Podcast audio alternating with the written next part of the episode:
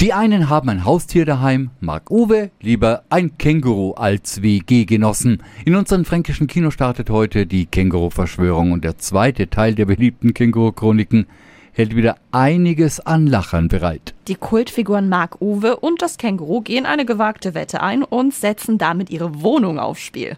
Mark Uwe will seine Nachbarin und Flamme Maria erobern. Dafür müssen sie aber Marias Mutter retten und die ist im Internet falsch abgebogen und leugnet nun die Klimakrise. Ja, und los geht der wilde Roadtrip der beiden. Den Beutel bitte aufs Band. Also der ist angewachsen.